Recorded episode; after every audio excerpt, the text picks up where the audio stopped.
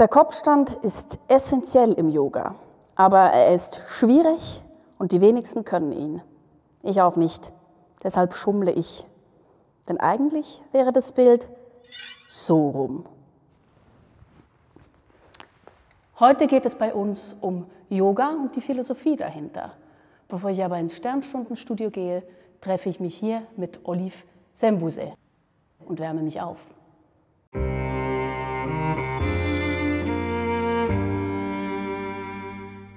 Olive, im Yoga duzt man sich, deshalb duzen wir uns hier. Sag mal, jetzt Kopfstand, Handstand, ist Yoga eher etwas für akrobatischere Leute oder für jedermann?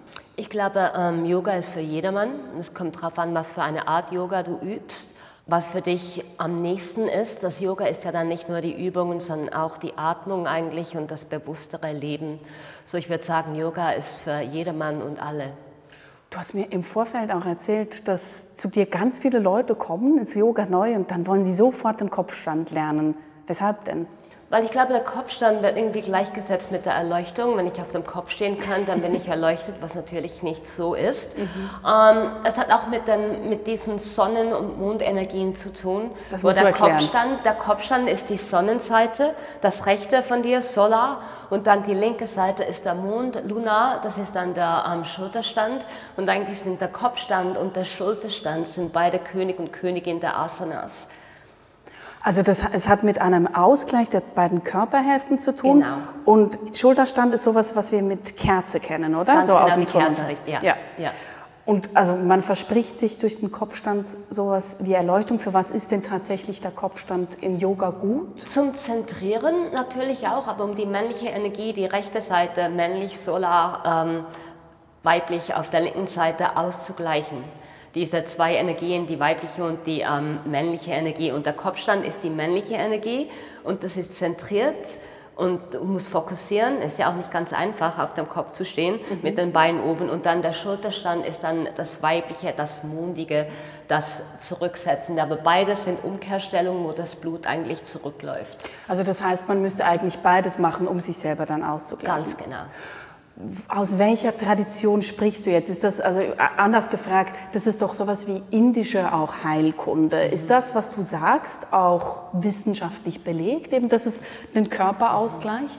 Ja, das mit der Wissenschaft im Yoga ist immer so ein Ding. Mhm. Ähm, in den Schriften wird das ähm, erklärt und in den indischen Schriften der Philosophie ist das beschrieben als Solar, Lunar, Dinadis, Pingala und Ida, aber wissenschaftlich, man hat ja noch nie ein Chakra gesehen oder noch niemand hat diese, diese Energiekanäle gesehen. Mhm. Also es ist eigentlich mehr eine feinstoffliche Wissenschaft oder feinstoffliche Anatomie. Man hört das schon so raus in deiner Begeisterung und in deiner Überzeugung auch, dass du schon, schon länger Yoga machst. Du bist mit 16 von zu Hause ausgezogen, ja. hast, um dich durchschlagen zu können, als Kleiderverkäuferin mhm. gearbeitet, dann gingst du in eine ähm, Tanzschule, bist mit 19 nach New York mhm. gezogen, um professionelle Tänzerin mhm. zu werden.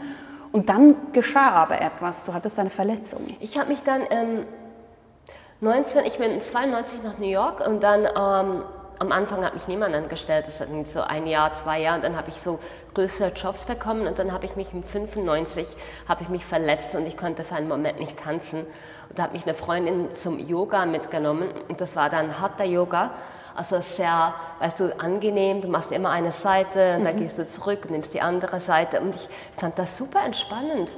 Ähm, es war auch keine Herausforderung für mich weil du physisch, ja, weil ich eh beweglich war und so. Aber was mir natürlich super gefehlt hat in dieser Zeit, war Ruhe in mir.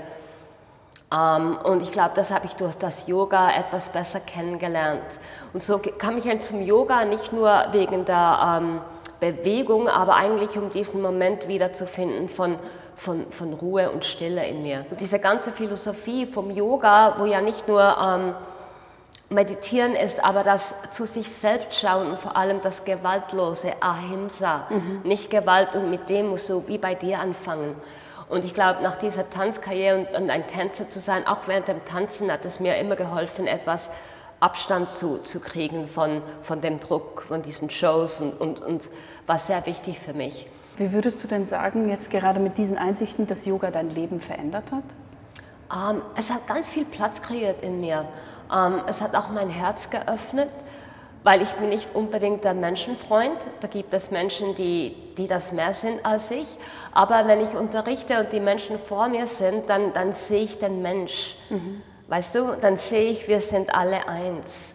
Und eigentlich ist ja schlussendlich die ganze Yoga-Praxis hat ja damit zu tun, eigentlich, dass das Individuum den Frieden und die Ruhe bei sich selbst sucht, damit die ganze Nation, die ganze Welt, die ganze Menschheit dann eigentlich Frieden und Stille in sich spürt und das verbreitet in die Welt. Also sowas wie die, die ganze Philosophie auch hinter ähm, dem Yoga. Mhm. Trotzdem kommen ganz viele Leute zu dir in dieses Studio, ja. wo wir hier sind gerade, ja. die eigentlich gar nicht sowas im Sinn haben. Die kommen daher, weil sie viel im mhm. Büro arbeiten, ja. die haben Rückenschmerzen, die haben Nackenschmerzen. Wenn du einen Tipp geben musst oder wenn du diesen Leuten einen Tipp geben musst, was macht man da für eine Übung? Kannst du sie mir zeigen? Ja, also ich glaube, die meisten Menschen sind ähm, viel am Computer mit dem Kopf nach vorne, genau. vor den Schultern. Mhm. Dann ist der ganze Nacken ist, ähm, gestreckt, weißt mhm. du, und dann vorne ist kurz.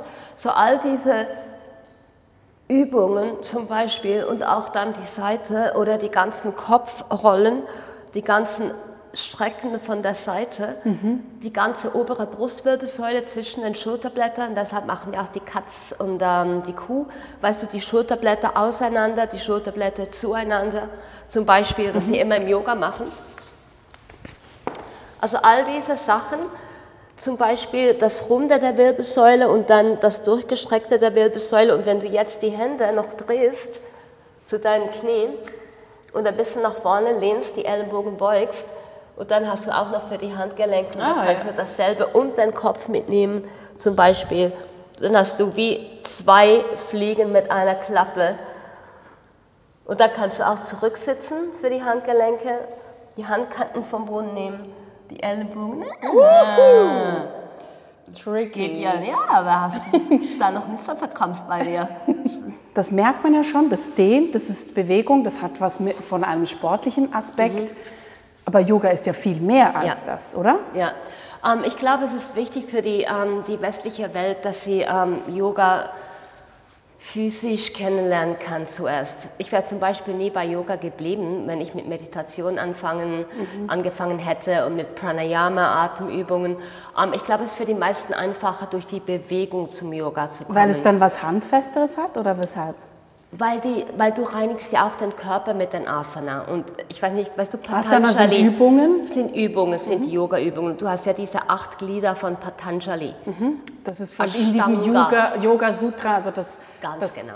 das Buch von Patanjali, auf das viel vom Yoga zurückgeht. Ganz genau. Und die Stufe Asana ist vor Pranayama damit vor der Atemübung, damit der Körper sich ähm, befreien kann von Widerständen und auch der Kopf, damit dann das Prana, die Atmung, frei fließen kann im Körper. Mhm. Und wenn du das dann, die Atemkontrolle oder Atembeobachtung hast, dann gehst du weiter zu Pratyahara, das ist dann Zurückziehen der Sinne.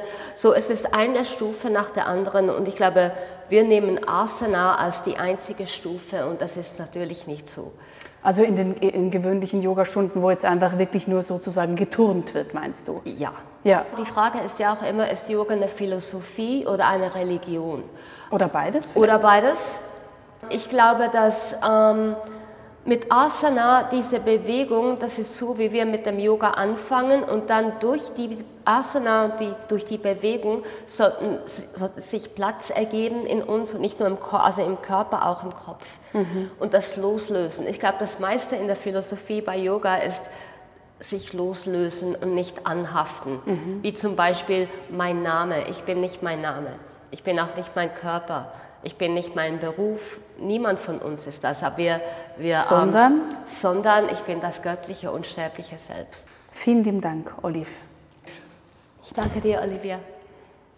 So, jetzt bin ich aufgewärmt und bereit fürs Studio, wo ich Vanna Malikunturu und Anna Trökes treffe, um mit ihnen zu sprechen, wie viel Yoga in Europa wirklich noch mit seinem philosophischen und eben vielleicht auch religiösen Hintergrund zu tun hat. Ja, herzlich willkommen, Frau Trökes, Herr Kunturu, hier im Sternstundenstudio. Olive Sembuse hat davon gesprochen, von der Einsicht, dass jeder von uns dieses göttliche, unsterbliche Selbst sei. Sie, Frau Trökes, sind seit 1974 Yoga-Lehrerin. Sie sind eine Yoga-Pionierin. Sie haben etliche Bücher geschrieben, mindestens 30, davon dieses Standardwerk, das große Buch vom Yoga. Ist es für Sie auch diese Einsicht in dieses göttliche und sterbliche Selbst, das Sie so lange beim Yoga hält schon? Ja, auf jeden Fall. Ähm, es ist ein ganz wichtiges Angebot gewesen, das mir meine westliche Kultur, meine säkuläre westliche Kultur nicht gemacht hat. Und wenn es darum geht, Sinn im Leben zu suchen und auch irgendwo zu finden, dann ist das zumindest ein Konzept, mit dem ich auch als westlicher Mensch gut klarkommen kann, weil wir in der westlichen Psychologie Ähnliches entwickelt haben, mhm. dass es einen Kern selbst gibt und so etwas im Inneren, das unverwundbar bleibt. Also das ist das, was für Sie diese Einsicht bedeutet, dass es einen Kern gibt, der unverwundbar bleibt auch. Das ist ganz sicher ein Konzept, aber ich ja. finde es im Alltag sehr hilfreich. Aber mhm. ansonsten finde ich einfach diese Geistesschulung des Yoga so großartig und so lebensnah und so, so alltagspraktisch, mhm. dass mich das die Jahrzehnte bei der Stange gehalten hat. Mhm. Das ist ja bei Ihnen, Herr Gunturo, ähnlich. Also alltagspraktisch. Sie haben hier drin ja auch ganz viele Übungen, die Sie selber im Alltag machen. Sie sind. Philosoph, Sie sind Religionswissenschaftler, Sie sind ja. Autor auch. Ähm, und Sie sind in Indien geboren, der Wiege von Yoga, machen seit Ihrem sechsten Lebensjahr mhm. täglich Yoga. Ja. Würden Sie sagen, dass Sie das machen, weil es Sie fit macht oder weil es für Sie auch so etwas ist wie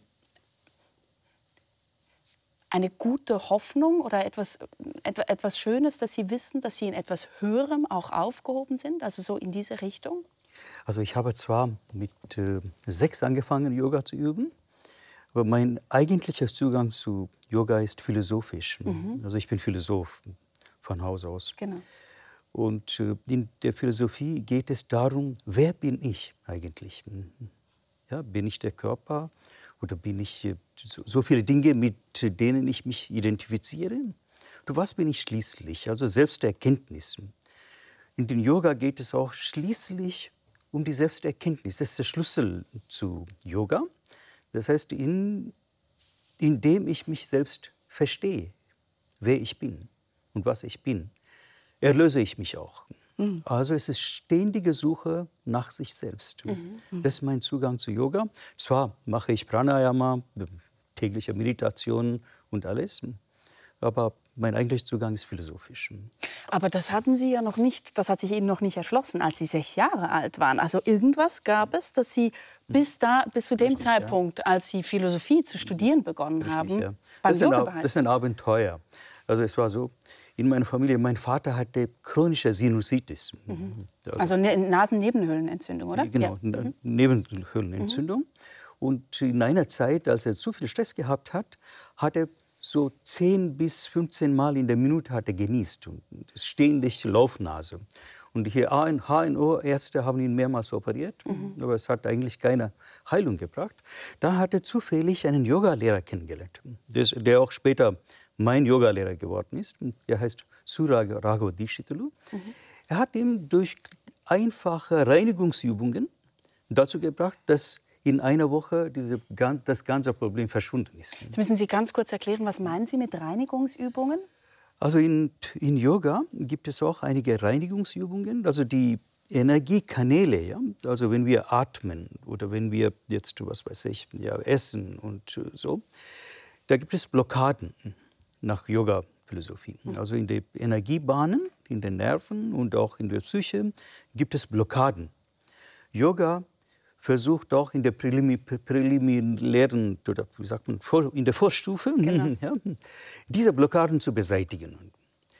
Und die Erkältungen oder Kopfschmerzen, die sind auch solche Blockaden. Und durch diese Reinigungsübungen, was mein Vater gemacht hat, war sehr einfach. Das war Jalaneti und Sutraneti heißt das. In Jalaneti nimmt man lauwarmes Wasser und lässt durch ein Nasenloch reinfließen und durch das andere wieder raus. Das, das kennt man bei uns ja. auch als Nasenduschen. Und das ja. andere war Sutraneti. Da nimmt man eine Schnur, die lässt man durch das äh, Nasenloch reinziehen und dann reinigt man einfach mhm. mehrmals. In einer Woche war mein Vater so geheilt, ein für alle Mal dass das mich sehr beeindruckt hat. Ich habe gesagt, ich möchte jetzt Yoga lernen. Dann bin ich zu dem Lehrer also durch gegangen. diese persönliche Erfahrung. Ja. Bei Ihnen, Sie sind ja auch selber durch ähm, Bei mir war genauso. körperliche Beschwerden. Also Sie hatten Nein, eine ich, ich habe auch als Kind begonnen an der Volkshochschule. Mhm. Ich habe mit acht und neun Jahren zwei, also vier Semester mitgemacht mhm. und äh, meiner Mutter ging es nicht gut. Meiner genau. Mutter ging es nicht genau. gut, ihrem Vater. Und ich, äh, der Dienstag, wo sie zum Yoga ging, war immer der Highlight-Tag in der Woche der Familie. Weil sie, da war die Vorfreude. Wissen, Nachkriegszeit? Also Nachkriegszeit, genau. ja, 60er Jahre. Mhm. Äh, es, sie, sie, sie, freut sich, sie geht zum Yogakurs, sie hat niemand, der sich mich kümmert, nimmt mich mit. Mhm. Sie kommt zurück, sie schläft in der Nacht gut, sie braucht keine Tabletten oder weniger Tabletten zum Schlafen. Sie ist am Morgen da, sie ist am Morgen frisch und das zwei Jahre hinweg hat bei mir ganz tief die Einsicht geprägt, Yoga tut gut. Und dann sind Sie zum Yoga zurückgekehrt, als, als Sie selber, ich selber einen schweren Unfall hatte genau. und Invalide genannt wurde. Ja. Vielleicht erzählen Sie das ganz kurz, weil dann können Sie vielleicht auch mhm. anfügen, es gibt ja ganz viel, was wissenschaftlich mit Yoga jetzt gearbeitet wird, ja. um auch die, äh, die, diese Wirksamkeit auch zu zeigen. Und das Interesse an Yoga ähm, hat ja auch wissenschaftlich extrem mhm. zugenommen. Ich habe beim Training für Sportabitur einen verpatzten Sprung gemacht, habe mir die Lendenwirbelsäule gebrochen, ganz blöd und äh, hatte vorher schon Hohlkreuz, Skoliose, alles Mögliche. Das schlecht verheilt, schlecht behandelt worden.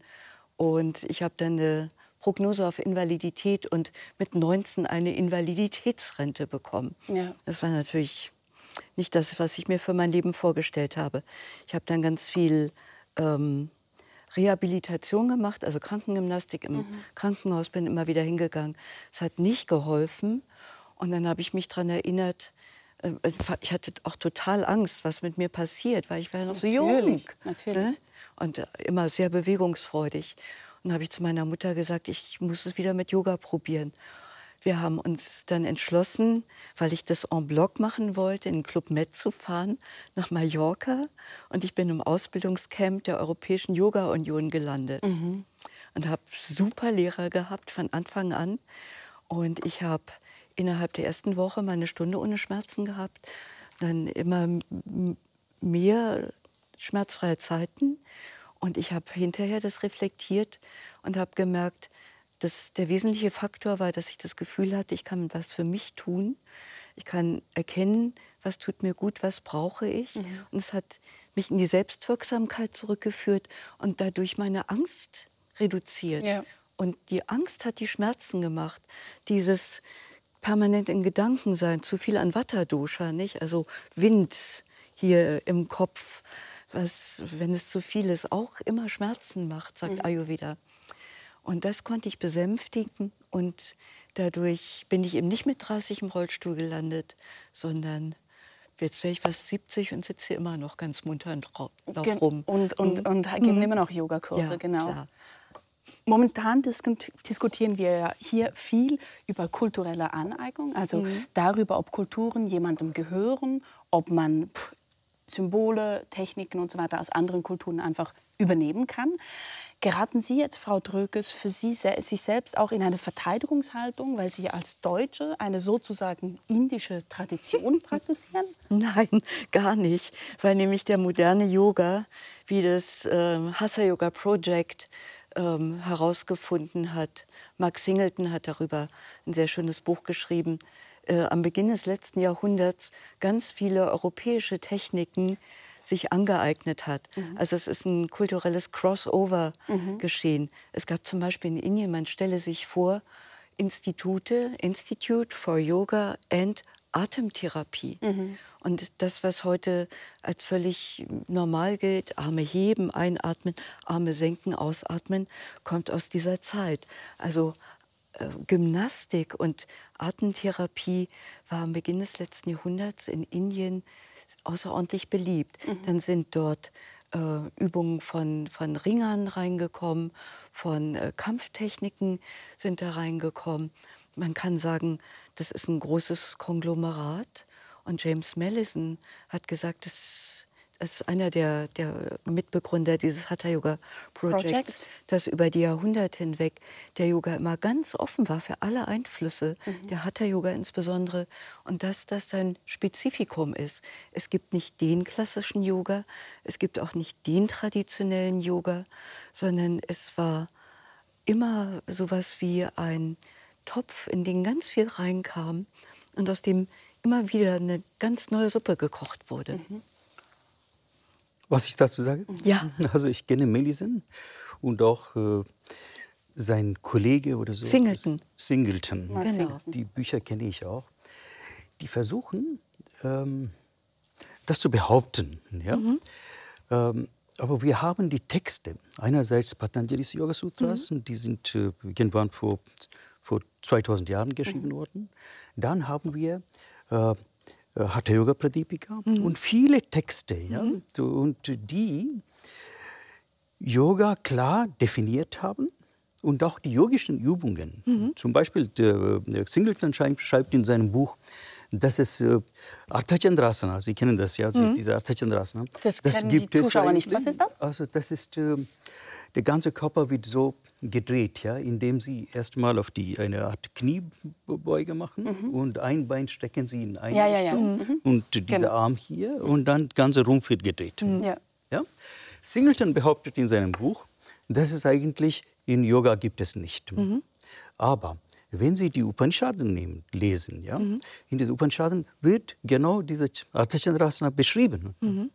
Also ähm, es gibt ähm, der westlichen, ich meine nicht damit, mhm. Sie damit, ja, ähm, in der Kolonialzeit in Indien. Das, genau, ja. ja das äh, beginnt äh, äh, in Neuzeit und sagen wir 1771 ähm, in dieser Zeit hat, äh, haben die Briten Indien zum großen Teil unterworfen. Bis 1857 haben sie ganze Indien zum Kontinent erobert. Und diese Begegnung ist nicht einfach äh, so äh, spurlos am Yoga vorbeigegangen. Ja, überhaupt. Ja, das ist sehr kritisch zu betrachten. Mhm. Die kamen als Eroberer.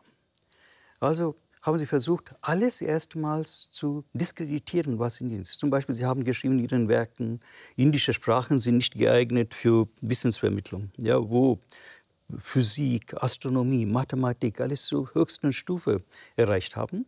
Die haben versucht zu diskreditieren und auch Yoga haben sie erst mal diskreditiert. Das, da muss, das muss man vielleicht den hm? Hintergrund äh, kurz geben. Hm? Also hm? Yoga ist eine sehr alte Tradition. Mhm. Es wird darüber gestritten, ist es 3500 oder 5000 Jahre irgendwo mhm, dazwischen. Ja.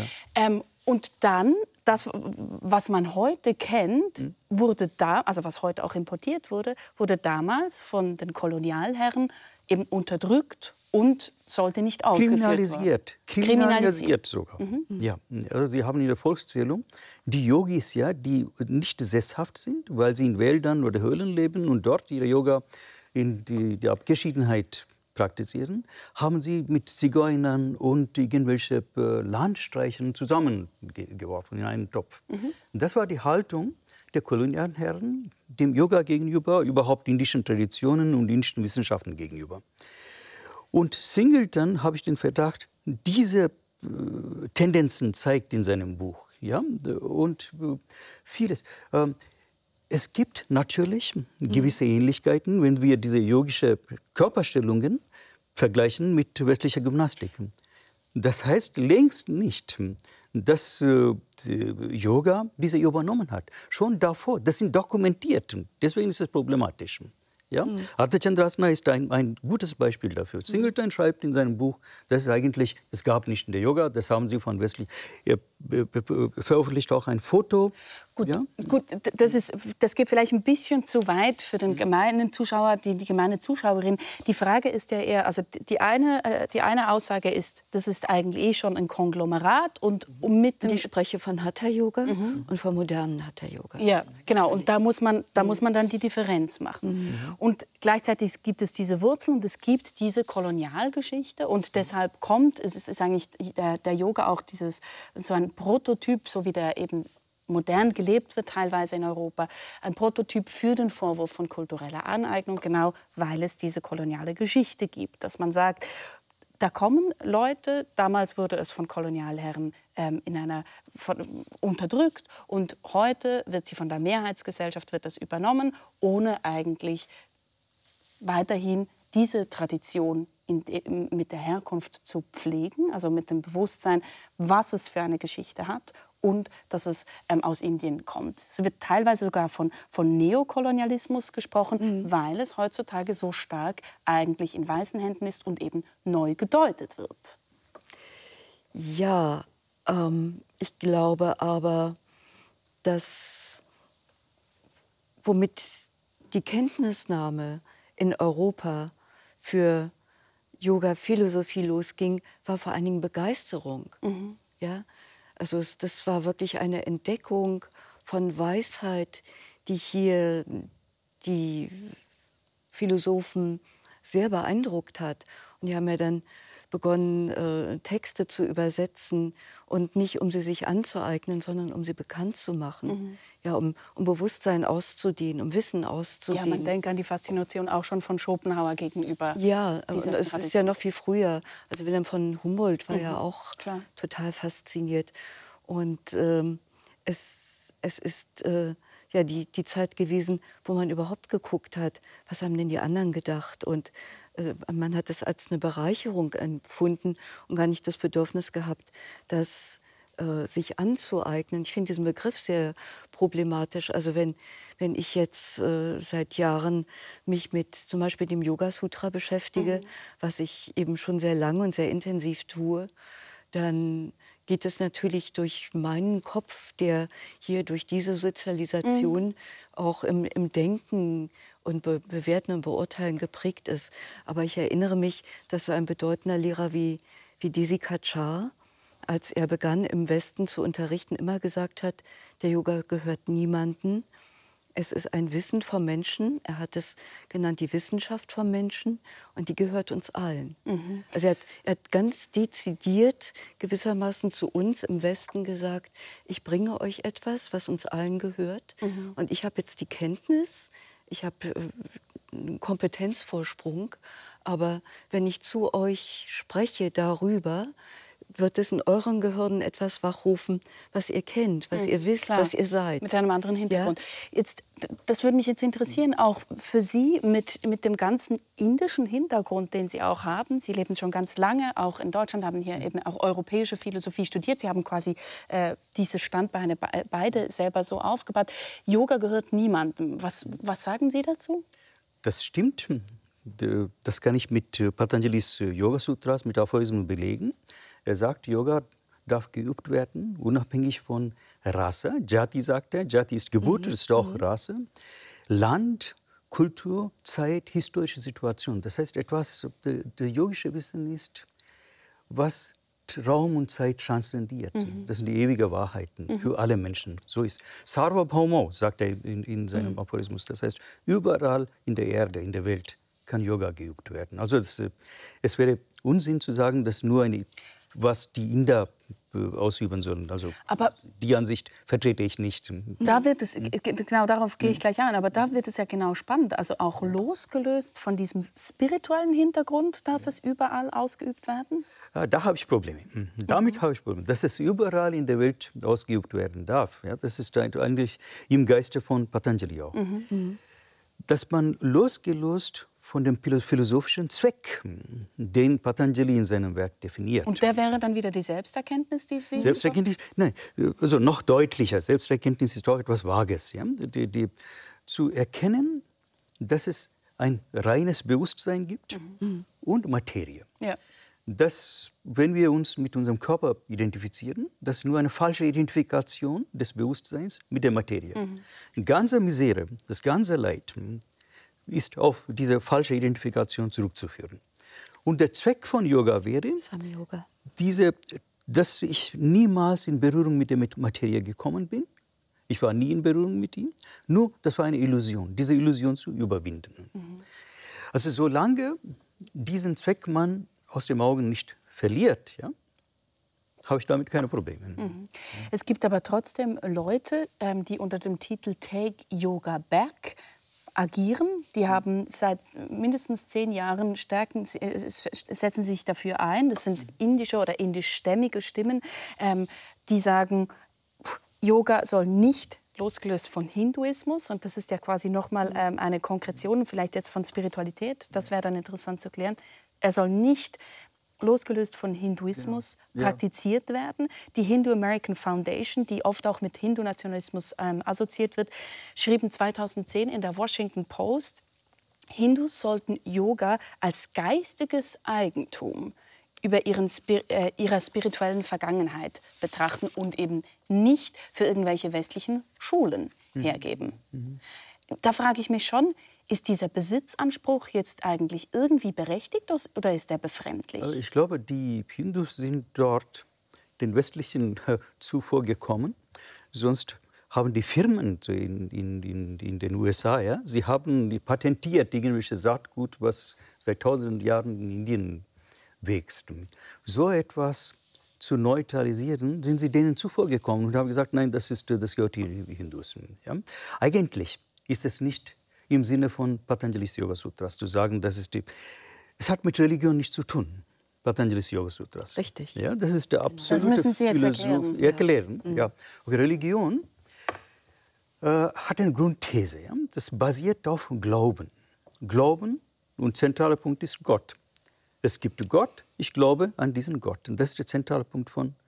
Also glauben und nicht hinterfragen, nicht zweifeln. Da, würde ich, da werde ich nicht, würde ich mit dieser Definition von Religion würde ich nicht einhergehen. Genau, richtig, ja. Mhm. Also, aber das ist die Religion. Das ist die, das Wesen von Religion, nicht zu fragen. Ja? Also Glauben ist die Frömmigkeit des Denkens, heißt es im Christentum. Hm.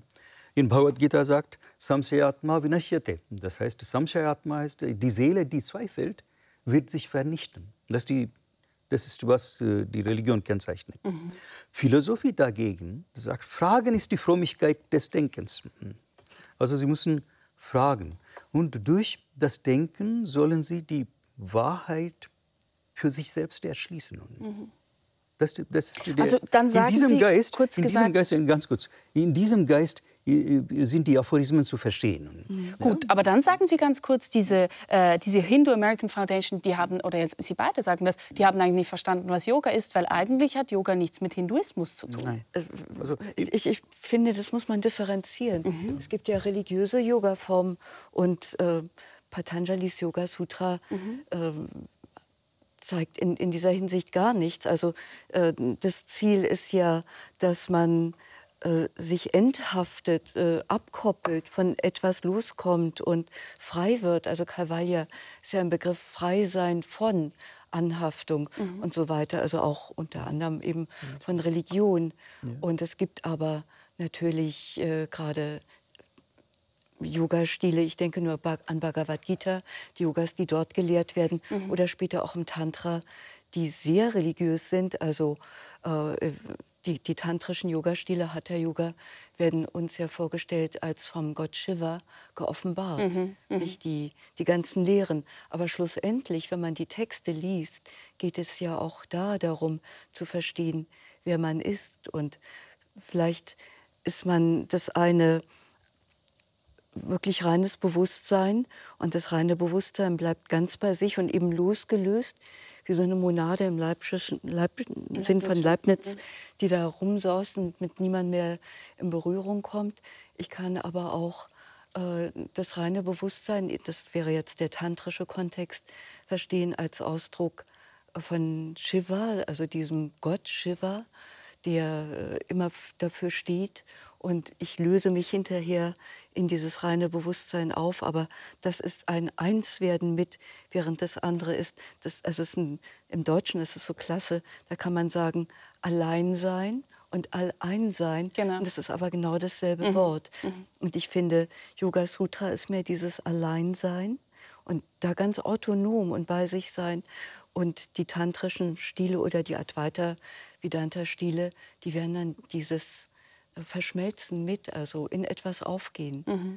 Ja? Vielleicht kann man da auch noch ähm, die, die, Be die, Begrifflichkeit mitgeben? Also im, der Sanskrit-Begriff Yoga wird ganz oft mit Anspannen oder Gespann auch übersetzt. Und wenn ich das richtig verstanden habe, meint das eigentlich so etwas wie eben das, was Sie auch ganz zu Beginn gesagt haben mit diesem Göttlichen, die Anbindung des Körpers an den Geist, also dass der, der, der Geist quasi ähm, über den Körper auch herrschen kann sozusagen und dann der Geist äh, bindet sich an das Göttliche an. Also da, die, das Göttliche hat schon eine sehr zentrale Bedeutung. Mhm ich würde sagen, kann haben, muss aber mhm. nicht. Ja, äh, weil, äh, also da beziehe ich mich wieder auf Desi Kachar, der auch länger mein Lehrer war. Er hat immer gesagt, dieser, dieses Yoga Sutra ist eben auch für Menschen äh, gültig, die an keinen Gott glauben, mhm. weil es vor allen Dingen beschreibt, wie der Geist beschaffen ist. Mhm unser Geist. Und das macht das ja auch so unfassbar modern. Man kann das ja heute lesen und es hat, äh, ich meine, es ist 1600 äh, Jahre alt. Oh, man, man, nimmt jetzt heute an, es ist ungefähr um 400 nach zusammengestellt worden. Und äh, es, äh, ein moderner Mensch kann sich darin komplett wiedererkennen. Mhm. Ähm, das trifft aber jetzt nicht die Sehnsucht der Menschen, die hier in der säkularen Welt wohnen. Man sieht es ja daran, dass die Yoga-Studios voll sind mit Buddhas, Ganeshas und sonst irgendwie Ganz was. Genau. Nicht wahr? Also wir, wir suchen ja im Grunde genommen hier wieder irgendeinen Bezug. Und da, deswegen sind ja die indischen Gottesbilder auch oft anthropomorph, mhm. weil also in der Form von Menschen. In der Form von Menschen, wenn ich Shakti, also das weibliche Prinzip oder das männliche Prinzip in, in dieser Form sehe, ähm, erschafft es einen anderen Zugang. Mhm. Und wo, wozu nehme ich denn Zugang? Das eine steht immer für Energie und das andere für Bewusstsein. Shakti für Energie und Shiva für Bewusstsein. Wir haben jetzt mehrmals über auch diese Anziehungskraft gesprochen. Vielleicht müssen wir zuerst klären, wie Yoga überhaupt hierher kam. Ganz oft, man sagt eigentlich, im 19. Jahrhundert war maßgeblich ähm, äh, der Hindu-Mönch Swami Vivekananda, der da auf dem Weltparlament der Religionen mhm. gesprochen hat. In den 60er, 70er Jahren kam in, ähm, in sage ich mal, in Europa der Körper wieder mehr ins Zentrum. Da hatte auch Yoga einen, ähm, ja, einen Zulauf erfahren. Und heute ist es ein Milliardenmarkt geworden, und zwar mhm. weltweit. Es werden Yogakurse angeboten, von denen man sich tatsächlich fragt, was haben die noch äh, damit mhm. zu tun, was Sie zuvor auch ausgeführt haben, mhm. zum Beispiel auf Stand-up-Paddles mhm. oder ähm, mit Yoga-Kleidern und Accessoires wird einfach ganz viel Geld gemacht. Wie schauen Sie denn auf diese Entwicklung? Also das, das ist schon Zweckentfremdung. Ja. Mhm. Also die Grundprinzipien Yogas, sagen zum Beispiel nichts besitzen, also mhm. nur das Notwendigste. Das hat Gandhi in seinem Leben gezeigt, mhm. wie das geht, dass es auch gehen kann. Und äh, keine Geschenke annehmen. Ja, also das, diese Kommerzialisierung mhm. ist erschreckend. Mhm. Zweck, zweckentfremdend mhm. ist es auch. Ja? Also sonst ist Yoga zivilisierender Faktor. Ja. Was bedeutet das für Sie? Also ich habe das Gefühl, das geht Sie irgendwie auch persönlich an, wenn Sie das so sagen. Äh, die Kommerzialisierung, meinen Sie? Ja, weil Sie, weil Sie das jetzt so sagen, das ist zweckentfremd. Ja, also ich, komme aus Gefühl, Indien, wo für Yoga-Unterricht die Lehrer kein Geld annehmen. Mhm. Also ich, ich, kenne meine Umwelt so. Dann, als ich nach Deutschland gekommen bin, dann wollten sie, dass ich etwas zeige und Geld geben. Und das hat mich erschreckt. Und also Geld, wie kann ich Geld annehmen? Und das war ein Problem für mich. Mhm. Ja? Und das ist hier gang und gäbe, dass man etwas leistet, dafür Geld bekommt. Und auch für Yoga. Und obwohl das, also da denke ich, ist Yoga-Lehrer, ja, dass, ich meine mhm. Sie nicht damit, Sie haben sich mit den Grundlagen sehr ausführlich beschäftigt, dass Sie auch an das Wesen des Yogas denken und darauf bedacht sind, wenn sie unterrichten. Das wäre dann für Sie auch sozusagen ähm, das, äh, eine Yoga-Praxis, die frei wäre von so kolonialen Handlungsmustern. Verstehe ich Sie richtig? Das ist so. Ja, ja, ja. nicht nur das, sondern auch diese Kommerzi Kommerzialisierung. Also mein Lebensunterhalt muss ich nicht über Yoga verdienen. Sind Sie da einverstanden? Das, also, Als ich angefangen habe, Yoga zu unterrichten, ging mir das genauso. Und da habe ich einfach fünf Jahre in Berlin bin ich Taxi gefahren und dann habe ich Bücher übersetzt, alle möglichen Bücher und so weiter. Um, aus dem Französischen? Aus dem Französischen, ja. um das, äh, ich, ich meine, es hatte natürlich etwas damit zu tun, dass ich Pionierin war, aber auf der anderen Seite hat es mir natürlich auch Freiheit gegeben, ähm, mich an nichts anbinden zu müssen. Mhm. Ähm, inzwischen sehe ich mich als, äh, vom, vom Beruf her als Lehrerin. Mhm. Ja, und ich bin gewissermaßen ähm, Lehrerin für äh, eine sehr intelligente Art und Weise der Gesundheitsförderung und manchmal auch der Therapie. Und ich bin eine Lehrerin für Lebenskunst. Mhm. Ja, also meine Lehrer in Frankreich haben Yoga oft eine Lebenskunst genannt. Ja, ich bin eine Lehrerin für die Vermittlung von Konzepten, Wissenskonzepten, die außerordentlich wertvoll sind, weil sie ähm, nicht nur so klug gedacht sind, sondern weil sie auch sehr erprobt sind. Ich meine, Yoga gibt es ja schon so lange. Genau. Und wenn das nicht immer wieder funktionieren würde, dann würde da kein Mensch mehr von sprechen. Nicht? Aber was, wie geht es Ihnen? Also Sie haben sagen, Sie haben das zuerst quasi auf einem anderen Weg versucht. Mhm. Sie, sind, Sie haben übersetzt, Sie waren Taxifahrer und so weiter. Ähm, aber trotzdem sagt er eigentlich, das entspricht nicht dem Geist. Also wird hier eigentlich das hat Regel sich aber so verändert, weil ähm, Krishnamacharya immerhin ist ja auch auf der Lohnliste gewesen des Maharaja von Mysore. Mhm. Nicht? Also er hätte ja seine Familie gar nicht durchbringen können. Mhm. Also es sind nicht die Leute gekommen und haben dann immer den großen Fruchtkorb gebracht ja, und so weiter, sondern der, die, die, die, jungen Menschen des, des Hofes das unterrichtet. Mysore Maharaja, ja. die Maharajas, die Fürsten in Indien, sie haben diese Tradition unterstützt. Ja. Sie, sie, haben dafür gesorgt, dass der Lehrer selbst um Geld nicht denken musste. Mhm. Ja, das war in der Tradition. Aber sein Sohn, diese Kacha, hat es ja schon ganz anders gehandhabt. Ja, ja. ja. Also Auf der anderen Seite hat er selbst so viel Gutes gebracht. Ja. Und für uns Menschen im Westen ist es auch normal, dass wir eben als, als äh, Wertausgleich gewissermaßen eine Überweisung machen oder einen Schein rüberschieben mhm. und äh, eben dann auch den armen Mann nicht mit fünf Koffern mit irgendwelchen Naturalien nach mhm. Indien zurückfliegen mhm. lassen, nicht? Ähm, oder ihn, ihn hier einfach nur äh, leben lassen. Das, das funktioniert heutzutage ja einfach nicht mehr. Aber die Frage ist ja, wird es jetzt gesehen als so ein Austausch, ich gebe dir und du musst mir jetzt was geben? Ähm, ich erlebe das immer wieder in den Yoga-Kreisen, dass diese dass, dass die Sehnsucht nach so etwas wie einem Lehrenden sehr stark ist und dass man weiß, der Lehrende muss eben leben.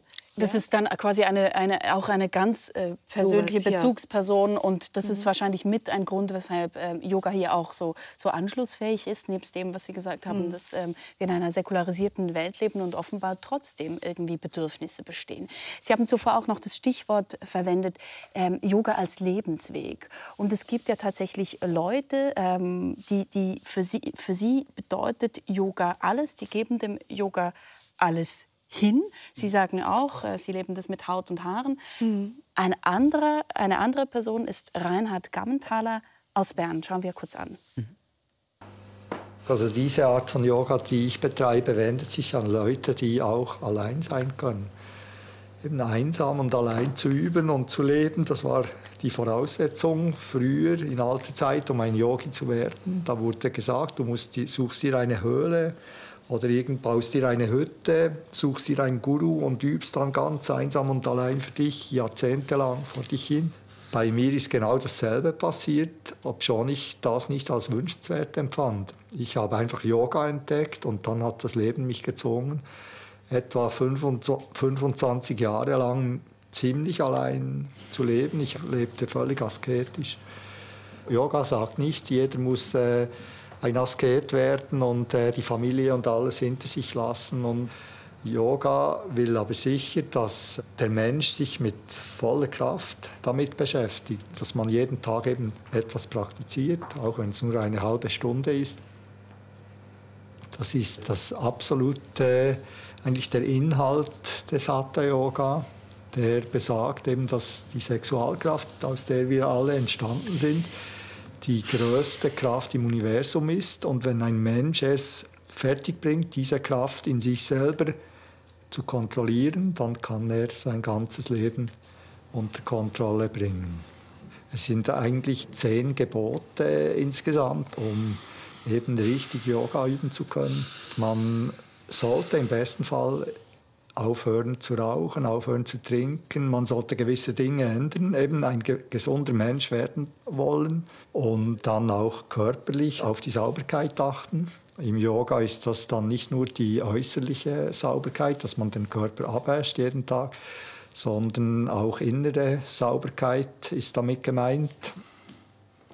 Die Reinigungspraktiken, die werden im Hatha Yoga Shat Karma genannt, also die sechsfachen Prozesse, die man ausführen kann, um den Körper von materiellen und auch psychischen oder sogar seelischen Verunreinigungen zu befreien. Vastradoti wird die Reinigungsübung genannt.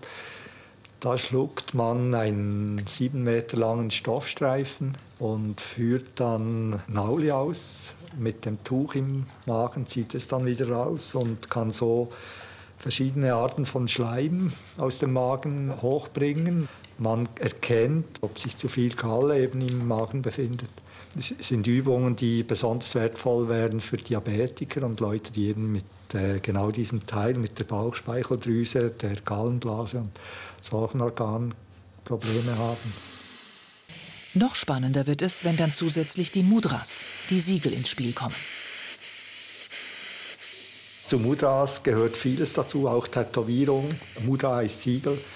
Eine Tätowierung kann ein Siegel sein. Man besiegelt den eigenen Körper, zeigt diese Siegel, die man sich aufdrückt.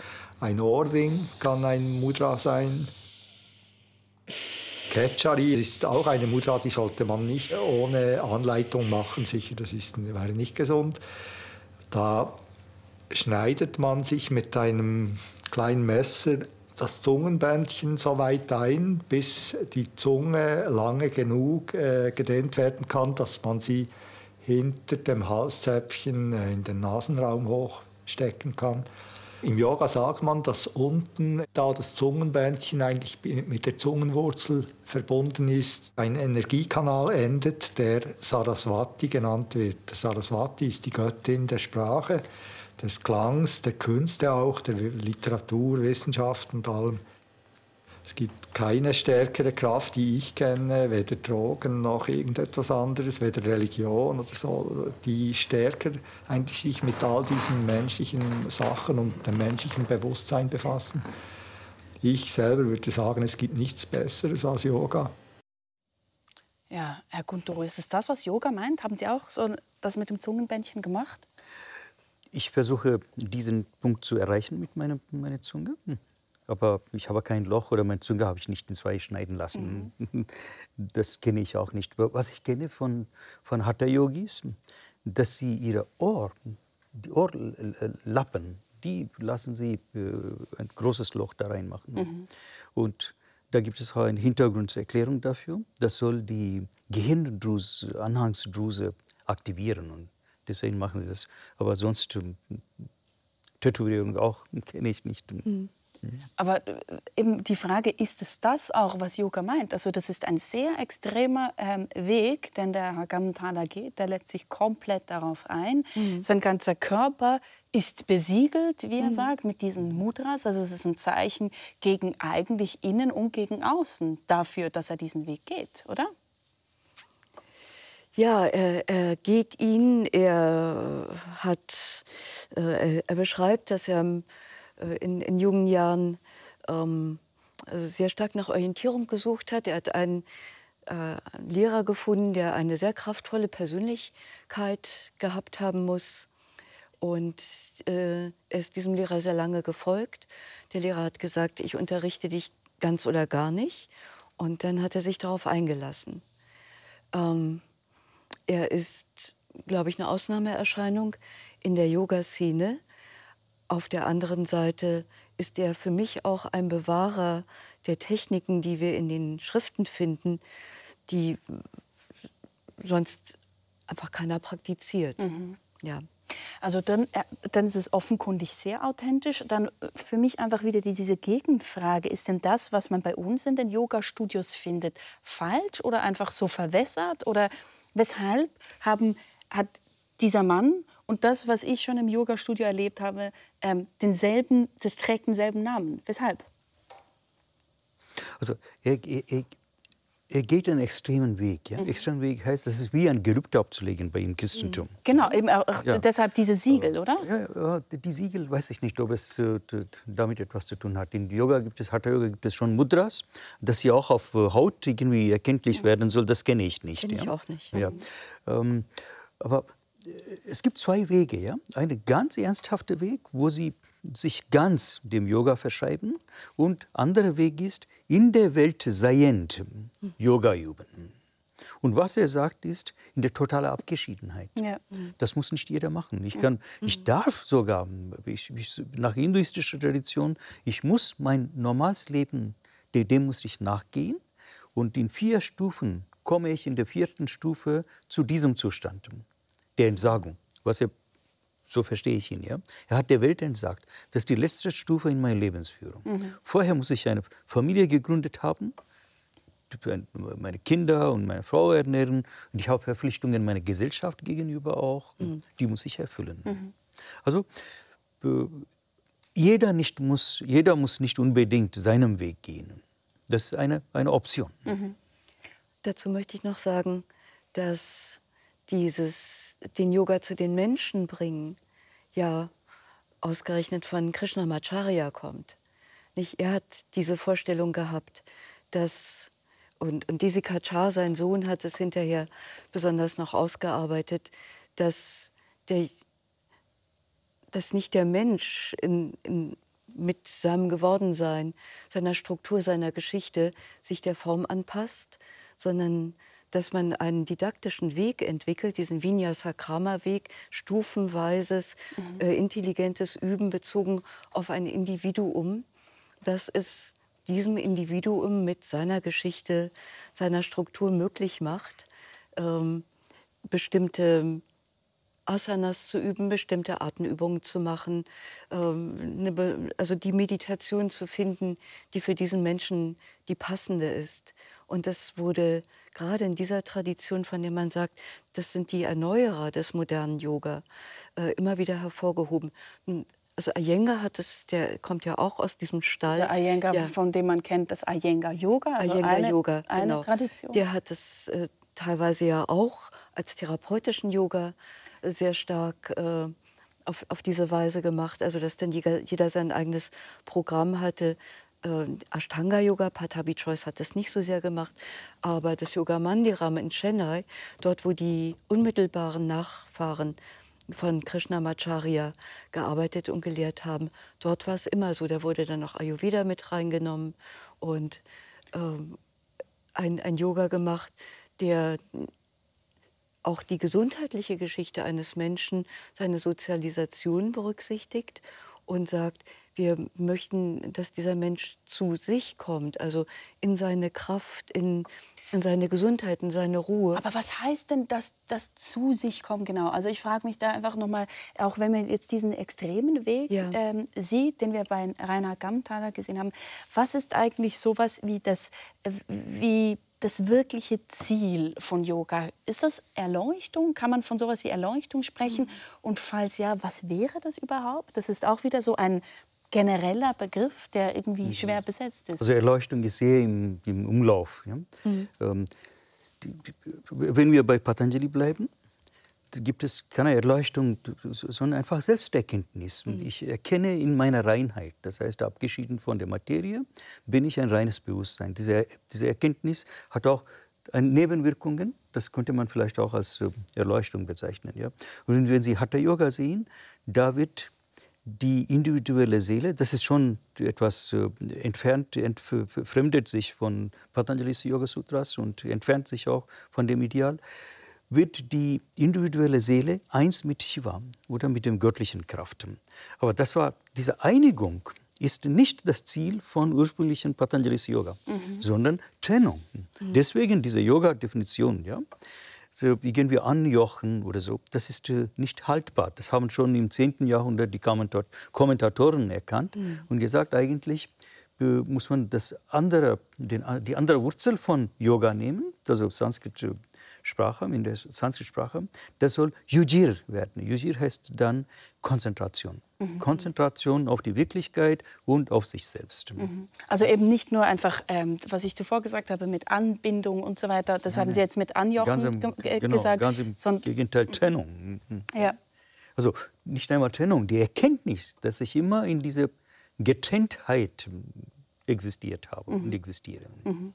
Also man sieht, auch da gibt es Diskussionen, was bedeutet eigentlich der, der Begriff selbst. Und wir sind die ganze, äh, ganze Zeit auch ähm, heute in Aushandlungsprozessen.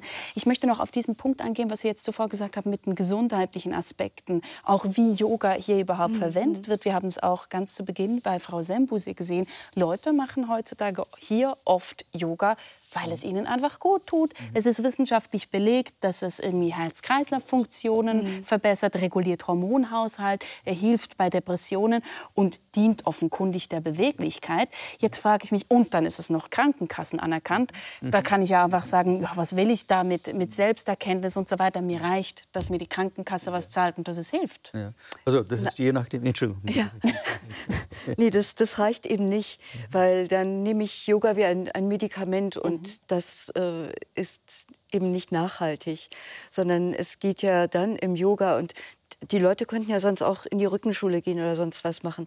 Machen sie nicht. Sie gehen zum Yoga, weil sie im Yoga äh, hoffen, dass, dass sie ähm, ganzheitlicher betreut werden, so Mind-Body gewissermaßen. Es geht im Yoga auch immer darum zu erkennen, das ist, ich bin ja dafür wirklich das beste Beispiel. Ähm, wo, woher kommt mein Leid, also mein körperliches Leid. Mhm. Und ich habe eben für mich festgestellt, es ist diese große Sorge und die große Angst. Und ich muss was mit der Sorge, mit der Angst machen. Dann verändert sich auch was im Körper. Also dieses ähm, mentale zur Ruhe kommen, das emotionale das regulieren, also die mhm. Emotionen regulieren können. Das ist, äh, finde ich, ganz wichtig, weil ein anderes Thema ist ja auch ähm, diese Gleichmut, die es zu erlangen gilt, also dass, dass man ein anderes Verhältnis auch zu gesundheitlichen Problemen mhm. bekommt, sich nicht so stark eben damit identifiziert oder auch zu den Veränderungs- und Wandlungsprozessen. Und dann gibt es noch eine wunderbare Definition von Yoga in der Bhagavad Gita. Äh, da sagt Krishna zu Arjuna, Yoga ist Bewusstheit im Tun oder Yoga ist bewusstes Handeln. Mhm. Und ich finde, wenn wir damit im Alltag äh, durch unser Leben gehen, dann ist das ein, ein ganz großer Gewinn in jeder Beziehung. Da geben Sie mir ein, ein ganz gutes Schlusswort, denn wir sind fast am Ende ähm, des Gesprächs. Noch eine letzte Frage, genau mit diesem bewussten Tun. Denn ein Aspekt von Yoga, den wir eigentlich noch gar nicht so stark angesprochen haben, ist doch auch die Ethik. Also das ist dieses Ahimsa, mhm. das auch nicht, äh, nicht schaden, nicht verletzen und so weiter. Das wirkt sich auch auf die Ernährung ähm, aus, das wirkt sich auf den Umgang mit Mitmenschen aus. Jetzt ein bisschen plakativ gefragt, hat Sie Yoga, äh, Sie machen schon so lange Yoga, auch zu besseren Menschen gemacht? Hm. Mich ja. Ich würde sagen, ich bin ein bewussterer Mensch. Ein bewussterer Mensch. Ja. Sehr schön. Ja. Vielen herzlichen Dank für dieses Gespräch, Frau Trökes und Herr Guntero. Vielen Dank. Mhm. Ja, wenn Sie jetzt neugierig geworden sind, dann verlosen wir diese beiden Bücher auf meinem Instagram-Profil und auf unserer Sendungsseite unter der Rubrik Mehr zur Sendung. Und hier geht es gleich etwas profaner weiter, und zwar mit Steuern. Wie hoch dürfen sie sein, damit sie fair sind? Nächste Woche zeigen wir dann an dieser Stelle einen Film zum Mythos Päpstin Johanna. Bis dann, machen Sie es gut.